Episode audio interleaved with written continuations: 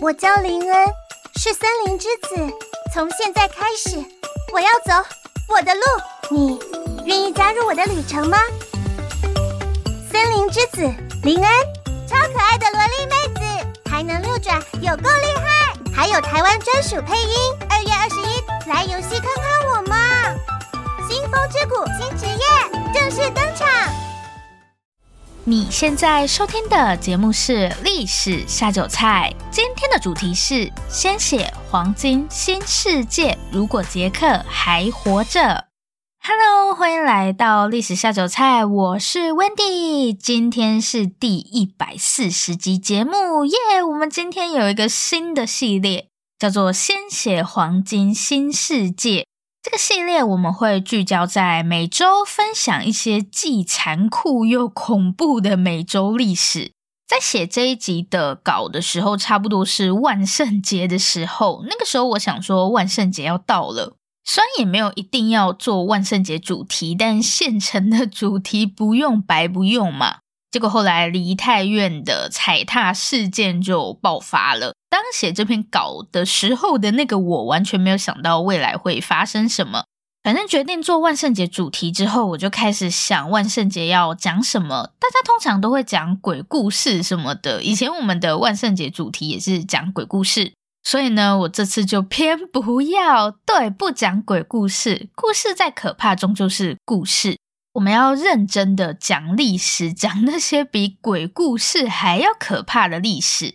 来看一下今天的节目主题：鲜血黄金新世界。如果杰克还活着，大家现在应该在想这个杰克是谁，对吧？我问了一下周围的人，有人说是《魔豆与杰克》的杰克，然后可能前阵子万圣节嘛，也有人说是南瓜灯的那个杰克。还有人跟我说是《铁达尼号》里面的杰克，那到底是哪一个杰克呢？我们就马上开始今天的节目吧。所以大家觉得是哪一个杰克呢？是魔豆与杰克，还是南瓜灯杰克，又或者是帅哥杰克？我个人是比较喜欢帅哥杰克啦。没人想知道你喜欢哪个，好不好？好。正确答案是铁达尼号上面的杰克。等一下，铁达尼号不是爱情故事吗？怎么有办法跟万圣节扯上关系？大家不要被浪漫爱情故事跟帅哥蒙蔽双眼。真实世界里的铁达尼号没有粉红泡泡，只有满满的辛酸泪水。大家还记不记得电影《铁达尼号》有一个桥段？应该是杰克带罗斯去三等舱玩吧？三等舱当时好像是在办派对还是怎样的？不知道大家对这个场景有没有印象？反正杰克跟罗斯就一直在 转圈圈，跳一种看起来很适合用来减肥的舞。但重点不是这个，不知道大家有没有注意到这个场景的配乐？铁达尼号我看了很多遍，因为以前家里有录影带，我就会时不时把录影带拿出来放。会不会有些比较 年轻的听众已经不知道录影带是什么了？这个桥段一直有一个地方让我觉得很突兀，就是配乐。它的配乐就是给人一种跳踢踏舞的感觉。我每次看到这里都觉得下一秒杰克就会开始在罗斯面前跳踢踏舞。好，如果你是用 KKBOX 收听的话，给大家听一下这首配乐。如果不是或是听不到的话，我有把这首歌的 YouTube 连接放在这集节目的说明栏，大家也可以用 YouTube 听。好，大家应该回来了。这首歌是不是给人一种要开始跳踢踏舞的感觉？如果刚刚大家有注意到的话，可以发现这首歌的名字翻译过来是三等舱的爱尔兰派对。三等舱没有问题。电影里面的杰克就是个穷小子。铁达尼号分成头等舱跟二等舱，还有最便宜的三等舱。杰克就是三等舱的乘客。三等舱没有问题，但为什么是爱尔兰派对？铁达尼号跟爱尔兰有什么关系？大家知道铁达尼号里面乘客人数最多的是哪一个舱吗？是头等舱、二等舱还是三等舱？答案是三等舱。扣掉船员，铁达尼号有大概一千五百位乘客，其中七百名来自三等舱，所以三等舱的乘客人数是最多的。而在这七百位三等舱乘客中，有超过七分之一是爱尔兰人。大家现在一定要问啦，为什么会有这么多爱尔兰人？这个故事要从马铃薯说起，就是用来炸薯条的那个马铃薯，没错。虽然今天在欧洲到处都可以看到马铃薯料理，什么炸鱼薯条啊、马铃薯煎饼，但在西元十七世纪以前，欧洲人根本不吃马铃薯。马铃薯是给马吃的，就跟地瓜叶一样，以前地瓜叶都被拿来喂猪，马铃薯就被欧洲人当成马饲料。马铃薯的原产地在美洲，一开始欧洲人都说马铃薯是什么恶魔的食物，反正他们不屑跟美洲原住民吃同款食物。一直到西元十七世纪，欧洲接连爆发多场战争，逼不得已，现在没东西吃啦，大家才跑去跟马抢饲料。结果大家一吃就发现马铃薯超猛的，根本是超级粮食。为什么这么说呢？第一，马铃薯随便种随便长，种在你家后院都可以长。第二，这东西热量超高，一点点马铃薯就可以养活一大堆人。发现这两件事后，马铃薯在欧洲简直咸鱼大翻身，变得超受欢迎。尤其是在一些中下阶层，因为马铃薯随便种都会长，所以价格也很便宜。渐渐的，马铃薯就成为一般老百姓餐桌上的 C 位。反正大家每天都要吃马铃薯就对了。好，那马铃薯跟爱尔兰人有什么关系呢？今天的爱尔兰是一个独立国家嘛，但其实在西元一九二二年以前，爱尔兰一直是英国的一部分。大家都知道英国是工业革命的发源地嘛，说是这样说啦，但大部分的工厂都集中在不列颠岛上，海峡另一边的爱尔兰工业化程度其实不高。当时爱尔兰最主要的经济活动是养牛，而且养牛还不是养给自己吃哦，这些牛肉都是要送到不列颠岛上去的。这样爱尔兰人要吃什么？他们把最好的地都拿去养牛，那爱尔兰人吃什么？不用担心，不是还有马铃薯吗？时间来到西元一八四五年，一个爱尔兰农夫在自己的田里发现一颗烂掉的马铃薯。一开始农夫不以为意。接下来，更多烂掉的马铃薯出现在田里，十颗、二十颗，最后整片田的马铃薯都烂掉了，甚至连邻居家的马铃薯都开始发臭发烂。大家一定要问啦，马铃薯怎么了？马铃薯病了，生了一种叫做晚疫病的可怕疾病。这种病会让马铃薯整个烂掉，而且最恐怖的是它会传染，所以只要烂一颗，接下来整片马铃薯田都会报废。这个就是历史上著名的爱尔兰大饥荒。当时的爱尔兰人惨到什么程度呢？短短七年时间，爱尔兰直接少了三分之一人口。那些饿到受不了的人，只能在路边拔野草吃，甚至是用泥土果腹。简单来说，当时的爱尔兰就跟人间炼狱没两样。因为在爱尔兰已经活不下去了，所以很多爱尔兰人就开始往外跑，跑去欧洲其他国家或是美洲。过去英国不是会把罪犯流放到澳洲去吗？有些爱尔兰人甚至会故意犯罪，好让自己被流放到澳洲。起码我在监狱还有饭吃吧。所以铁达尼号上为什么会有这么多爱尔兰人，而且都还集中在最便宜的三等舱？大家不要以为他们要去美国观光，不是，人家是去逃难的。因为在爱尔兰已经活不下去了，还不如放手到美国闯一闯。其实我蛮好奇，为什么电影没有把杰克设定成是爱尔兰人？电影里面的杰克是一个来自美国的可怜孤儿，靠着在世界各地流浪打零工为生，还是这种设定比较符合他放荡不羁、爱自由的形象？或是编剧觉得来逃难应该也没有什么心情谈恋爱吧？肚子都吃不饱了，还谈恋爱？好，大家可以对杰克他们在三等舱参加派对这个场景没印象，但如果你有看过《铁达尼号》的话，一定会记得罗斯最后趴在门板上的那个场景，就是杰克在水里，然后罗斯趴在门板上的那个画面，应该没有人不记得吧？如果不记得的话，你还是 回去把电影重看一遍吧。那大家知道吗？这个桥段其实不是乱掰的，历史上真的有一个人像罗斯那样趴在门板上获救，而且这个人还是一个中国人，是不是很意外？以前从来没有听说过，对不对？铁达尼号上居然有中国人，而且电影里面的那个经典桥段，居然还是改编自这个中国人的故事。好，这个趴在门板上的中国人到底是谁？他又为什么会出现在铁达尼号上面？我们就马上进入下一个部分吧。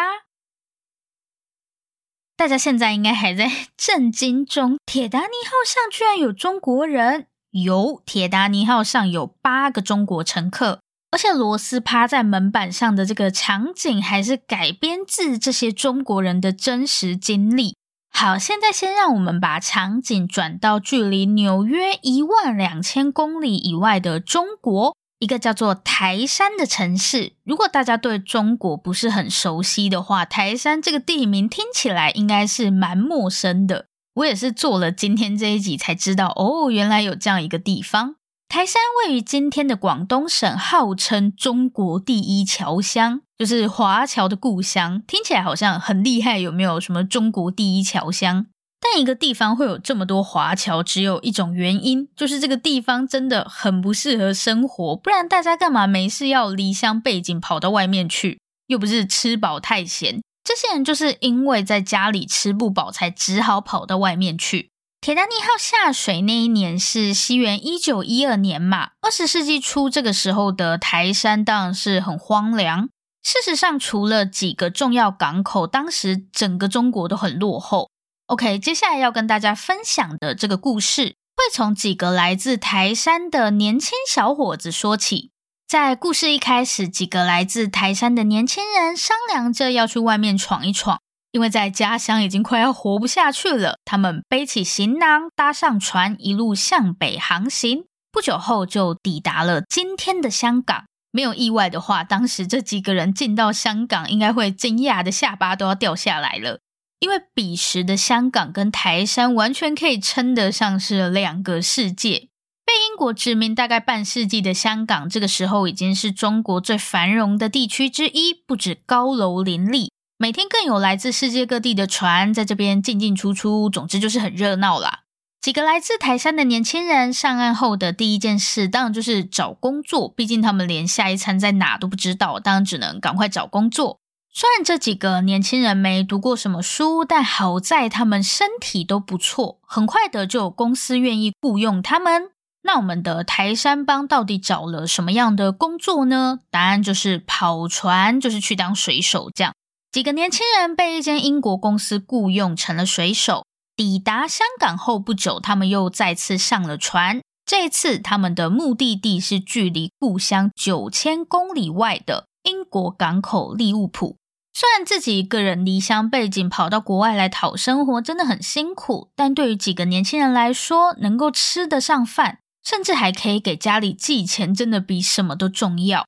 台山帮不是特例，当时有无数个跟他们处境相似的中国人，这些人可能一句英语都不会讲就出国了，只为了让自己还有他们的家人不会饿死在中国。好，很快的几年时间过去，我们的台山帮也逐渐适应了在国外的生活。就在他们以为终于可以过上好日子的时候，现实狠狠打了他们一巴掌。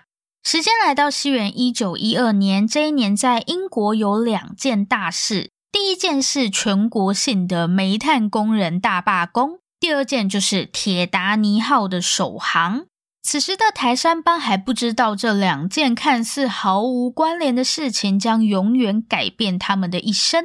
大家知道吗？其实铁达尼号首航的时候，船上的载客量只有一半而已。当时铁达尼号根本就没有坐满，但这是不是有点奇怪？好歹铁达尼号也是当时世界上最大的船，首航的票房居然这么差。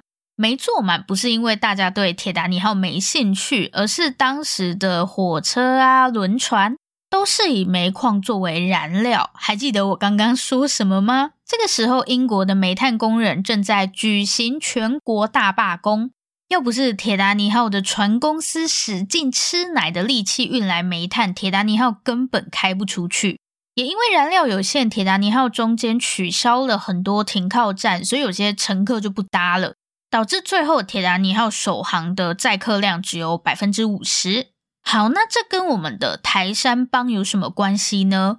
我刚刚说台山帮是来英国当水手的嘛，铁达尼号没燃料，难不成其他船就有办法变出煤矿来？所以这个时候的台山帮根本没事可做，船都开不出去，要水手干嘛？问题是这样闲闲没事也不是办法。台山帮的公司就打算把他们几个送到美洲去工作。虽然英国的航运大停摆，但美洲还是有工作啊。于是呢，西元一九一二年四月十日，台山帮还有几位他们的中国同事。一行共八个人，在这天登上了铁达尼号。他们从英国南安普敦港出发，预计在几天后抵达美国纽约，然后再从那边转往古巴工作。除了南安普敦港抵达纽约之前，铁达尼号还会停靠爱尔兰皇后镇。船上绝大多数爱尔兰乘客就是在这里上船的。后来的事情大家都知道了，在离港五天后，也就是西元一九一二年四月十五日凌晨，因为撞上冰山，铁达尼号沉了。铁达尼号沉没一事几乎震惊了全世界，谁能想到世界上最大的船会在首航时沉掉？时间来到沉船事件发生后的第三天，这天纽约港边挤满了成千上万的民众。现场虽然挤满了人，但却出奇的安静，大家全都脸色铁青，不发一语的望着海面。不久后，一艘船从地平线冒了出来，人群也开始传出阵阵骚动。驶入纽约港的是一艘名叫科尔八千号的船。在铁达尼号完全沉没后的大约两小时，收到求救讯号的科尔八千号终于抵达事故现场。在耗费数个小时后，科尔八千号成功将现场一共七百多位生还者从救生艇转移到船上来。后面因为海象不佳，一直拖到四月十八日，科尔八千号才带着生还者们返回纽约港。我知道大家现在一定很关心我们的台山帮情况如何。在铁达尼号的生还者们抵达纽约港后，绝大多数的头等舱跟二等舱乘客都有亲友来接送，但三等舱乘客的状况就比较特别了。前面我们有跟大家说，这些三等舱乘客不是来观光的，他们大多是想要来美国求一个更好的生活，但美国政府也不可能让你想来就来，不然美国早就被挤爆了。所以这些乘客在上岸之后不能随便乱跑，他们会先被送到一个叫做“眼泪之岛”的地方。这个名字光用听的就很不妙。好，我们的故事到这里还没有结束，在三等舱乘客中还有一群人，他们更特别。那些爱尔兰移民起码还可以上岸，这群人呢，连“眼泪之岛”都不收。他们只能继续待在船上，在窗户旁边看着其他生还者跟家人们团聚，自己却不知道什么时候才可以回家。OK，眼泪之岛到底是个什么样的地方？这群连眼泪之岛都不收的人又是谁？下个部分告诉你。其实，眼泪之岛真正的名字叫做爱丽丝岛，这是一座位于纽约港内的小岛。大家如果翻地图的话，记得去找爱丽丝岛，找眼泪之岛是不会有结果的，就跟各位的初恋一样。听说最近关于初恋的话题很红，不过我还没有时间看那部日剧就是了。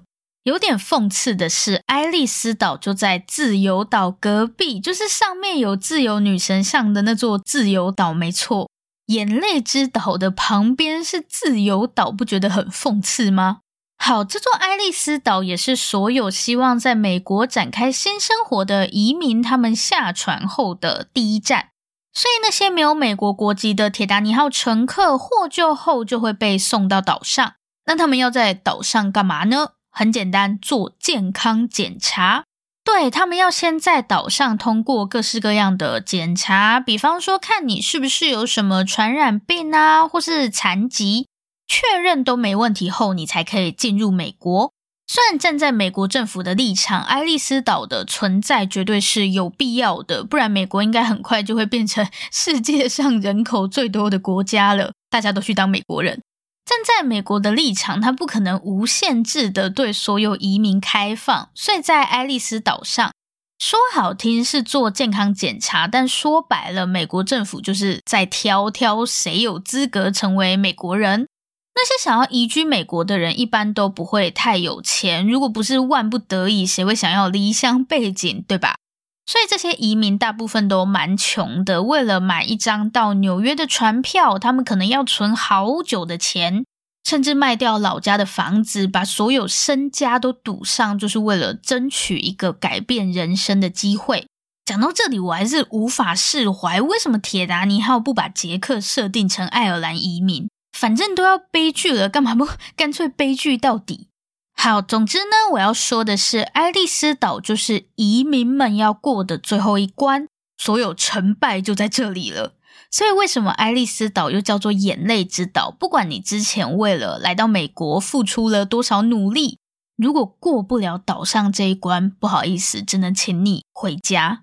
就算你在船难中死里逃生，只要不符合美国政府的标准，你就只能回家。也就是说，假如杰克是个爱尔兰人，到底是有多不能接受杰克是美国人，就是硬要改人家的国籍就对了。不管杰克在我这里就是爱尔兰人。假如好，假如杰克是个爱尔兰人，然后又很幸运的在铁达尼号沉没时找到另一块门板，或是可以装得下两个人的门板，没有冻死在海上。即便是这样，他也不一定有办法跟我们的女主角罗斯过上幸福快乐的日子。如果杰克没有通过爱丽丝岛这一关，他就会被遣送回国。听起来是不是很可怜？但大家不要忘了，起码杰克还有闯关的机会。有一群人连眼泪之岛都拒收，不给来就是不给来，谁管你有病没病，反正就是不给来，连试一试的机会都没有。这群令人同情的家伙，就是我们的台山帮。虽然美国之后应该是不太可能接收所有移民，但考量到这些人的悲惨遭遇，怎么说人家也是船难的幸存者。当铁达尼号的幸存乘客抵达纽约港时，美国政府还是很积极的在帮忙安置什么的，至少先让他们有地方住，有东西吃嘛。不过，我们的台山帮他们却连下船的资格都没有。虽然他们刚刚历经了一场重大船难，这种时候应该看到船都要吓死了吧？谁会愿意待在船上？但即便是这样，美国政府也拒绝让台山帮入境，甚至连爱丽丝岛都不能上。反正无论如何，就是不能让你踏上美国的领土。听到这里，大家应该会觉得有必要这样吗？这样是不是太不人道了？对，是很过分、很不人道，没有错。但这就是当时的美国乃至于整个西方社会对待中国人的态度。尽管刚从船难中死里逃生，但铁达尼号上剩余的六名中国水手还是得按照原定计划搭着船前往古巴继续他们的工作。就算失去了两名同事，自己也差点死掉。这群中国水手还是不被允许踏上陆地。更让人难过的是，即便这些中国水手从头到尾都没有踏上美国的领土，在纽约港内也只待了短短的一个晚上，对他们的歧视还是没有停止。在中国水手们离开后不久，报纸上出现了这样一则报道。称铁达尼号上的八名中国乘客，居然有六名幸存下来，什么意思呢？按比例来看，中国人的幸存几率简直高得吓人。于是各种猜测与谣言蜂拥而至。有人说这些中国老扮成女人，也有人说他们偷偷躲在救生艇上。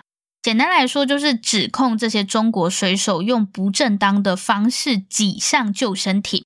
因为这些中国人不礼让老弱妇孺、自私自利，所以他们幸存的比例才这么高。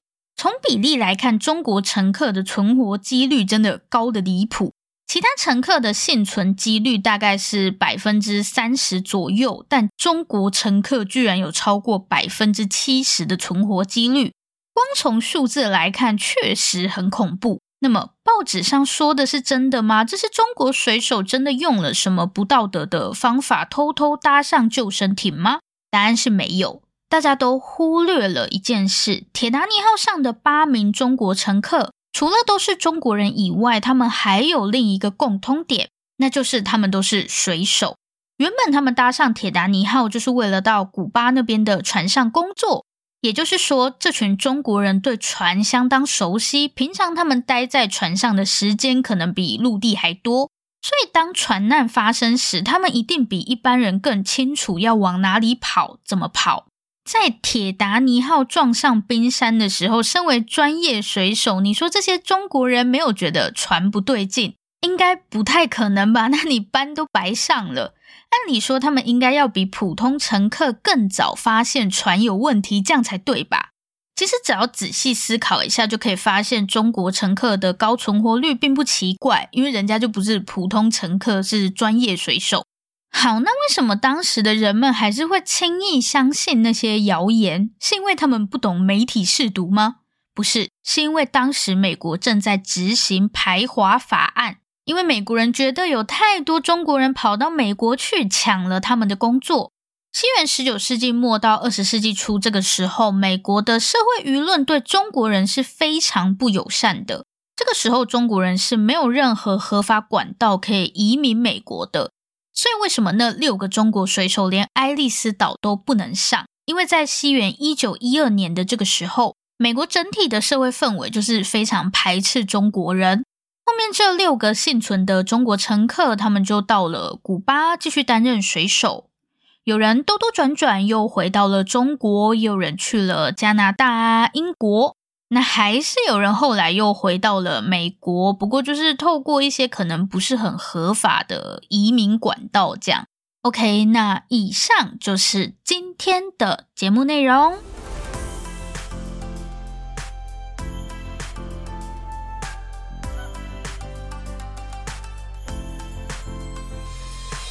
今天的重点整理，今天这一集我自己非常喜欢，然后在看资料的时候也觉得很有意思。《铁达尼号》这部电影，相信大家都不陌生。我人生中第一次进电影院就是去看《铁达尼号》，虽然我完全没有印象，据说我整场电影都在睡，一个连路都走不稳的小孩跟人家看什么《铁达尼号》。《铁达尼号》这部电影描绘了一个很吸引人的爱情故事。只要讲到铁达尼号，大家第一时间会想到的一定就是杰克跟罗斯的爱情故事。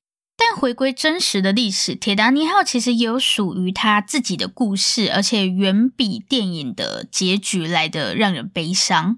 在铁达尼号的三等舱里，就是杰克他们开派对的那个三等舱。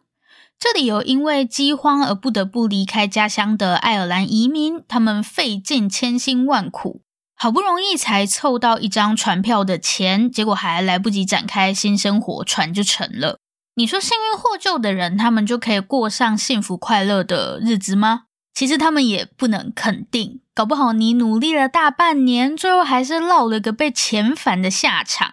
然后还有那些中国水手，同样为了混口饭吃，他们离乡背井，到他们自己都没听过的地方工作，遭遇船难，好不容易死里逃生，却连上岸的资格都没有。而且明明就是靠自己的专业获救，还要被人家抹黑，说你自私自利，不礼让老弱妇孺什么的。所以，如果杰克还活着，他就可以过上无忧无虑、幸福快乐的生活吗？不好说，这个真的不好说。如果他不是美国人的话，这集都 结束了，依然不承认杰克是美国人就对了。不，反正杰克在我这里必须是 爱尔兰人。好啦，这里是历史下酒菜，我是 Wendy。如果喜欢我们的节目，欢迎订阅我们。最后，最后，如果你收听完本集节目，有任何的想法，希望与我们交流。或是有任何的建议心得，都可以留下你的评论，不要害羞，大方的留下评论。如果你真的真的很害羞，那就订阅我们吧。这里是历史下酒菜，我们下次见，拜拜。